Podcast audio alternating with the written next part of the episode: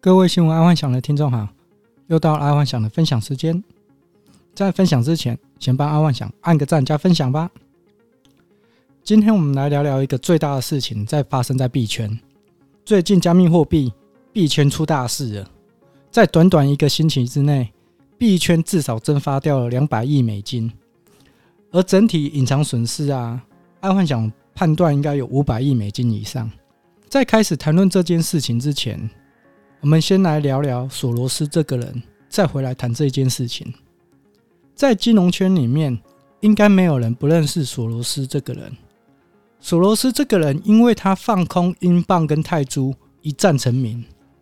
在一九九零年那个年代，英国加入了一种名为欧洲汇率体系，也就是英镑跟欧洲各国汇率是挂钩的。在那个年代，欧洲还没有欧元。每个欧洲国家都有各自发行的货币，而英国那时候就是跟德国马克挂钩，也就是说，不管英国自身经济如何的烂，他都要紧盯着马克。这个时候，索罗斯就发现这个缺陷，所以他从一九九二年开始就开始阻击英镑。一开始，英国央行还是护航，就是一直买汇，但没想到后来越来越多的投机者进入放空英镑。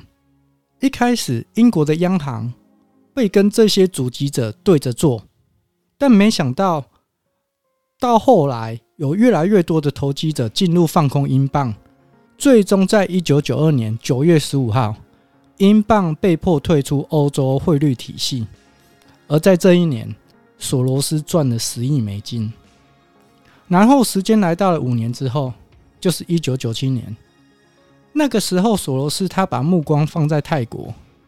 那时候的泰国的泰铢是跟美金挂钩的，也就是在一九九七年之前，泰国采取跟美金挂钩的固定汇率。索罗斯那时候用自己的基金跟泰国银行贷款了三千八百亿泰铢，他通通把它换成美金回来。而那个时候，泰国央行也是拼了命跟索罗斯对抗，但是。在那个时候的泰国，他们的外汇存底也才三百亿美金，所以很快的，在一九九七年七月，泰国政府就放弃了固定汇率，而采取浮动汇率。啊，当然一下子，泰国的汇率就从一比二十五贬到了一比四十。这个时候，索罗斯便把一部分的美金换成泰铢还给泰国银行，并且拿走了四十亿美金，而去逍遥了。而说到这里，泰国也因为这个事情造成著名的亚洲金融风暴，甚至也影响到韩国政府破产。在当时，索罗斯其实也想要阻击香港跟台湾，但是那个时候好家在我们的外汇存底都是蛮厚的，所以没被索罗斯阻击成功。这就是索罗斯的故事。那我们现在再拉回到主题，聊聊这一次币圈的大事件。因为不是每个听众都是币圈的圈内人，所以爱幻想尽量用简易的形容方式说一下这星期币圈所发生的大事。曾经有一个叫做 L 的国家，它利用新形态的加密货币的演算法挂钩了美金，进而产生了一个叫 T 的类美金。对不起，我这里是被陈时中给带坏了。在币圈，我们把这一个类美金叫做稳定币。而这个横空出世的 T 稳定币，它可以提供二十趴的固定利率，也就是说，只要你存它的稳定币，你就可以年收入有二十趴的利率。一时之间，全球在玩加密货币的都注意到这 L 国家跟这个 T 稳定币，所以短短一年时间，L 国家的货币就达到四百亿美金的价值，而 T 稳定币也达到了一百八十亿美金。但这个时候，却被有人发现一个致命伤。也就是这个 T 稳定币，并不是真的挂钩美金，也不是真的有实际资产去抵押而发行出来的，它是利用 L 国家的货币互相挂钩的演算法。这里听众有没有听出一个猫腻？也就是说，L 国家货币跟 T 稳定币其实跟美金是八竿子打不着关系，所以只要有一方产生资金流动不足。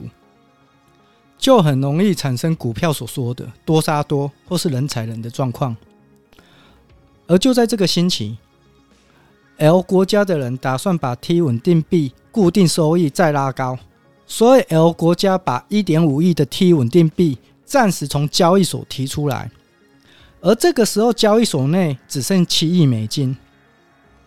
那么，其实只要拿三亿美金就可以让这个 T 稳定币的资金流动性给停止。所以主机手当然不会放过这个千载难逢的机会，立马出手，做出了跟索罗斯一样的事情。T 稳定币果然跟美金脱钩了。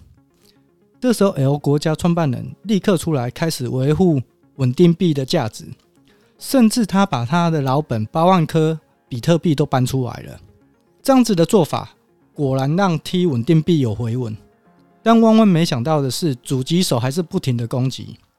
开始放谣言，就说 L 国家的比特币为了救 L 国家的货币跟 T 稳定币，去质押了比特币，甚至是卖了比特币。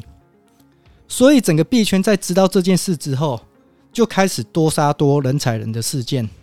直到刚刚，L 国家的货币从一百多块崩跌到剩下零点零四块美金，而且也因为如此，影响了所有加密货币同时下跌。而全体的加密货币下跌，也就造就更大的恐慌卖压，这就是整个事故的来由。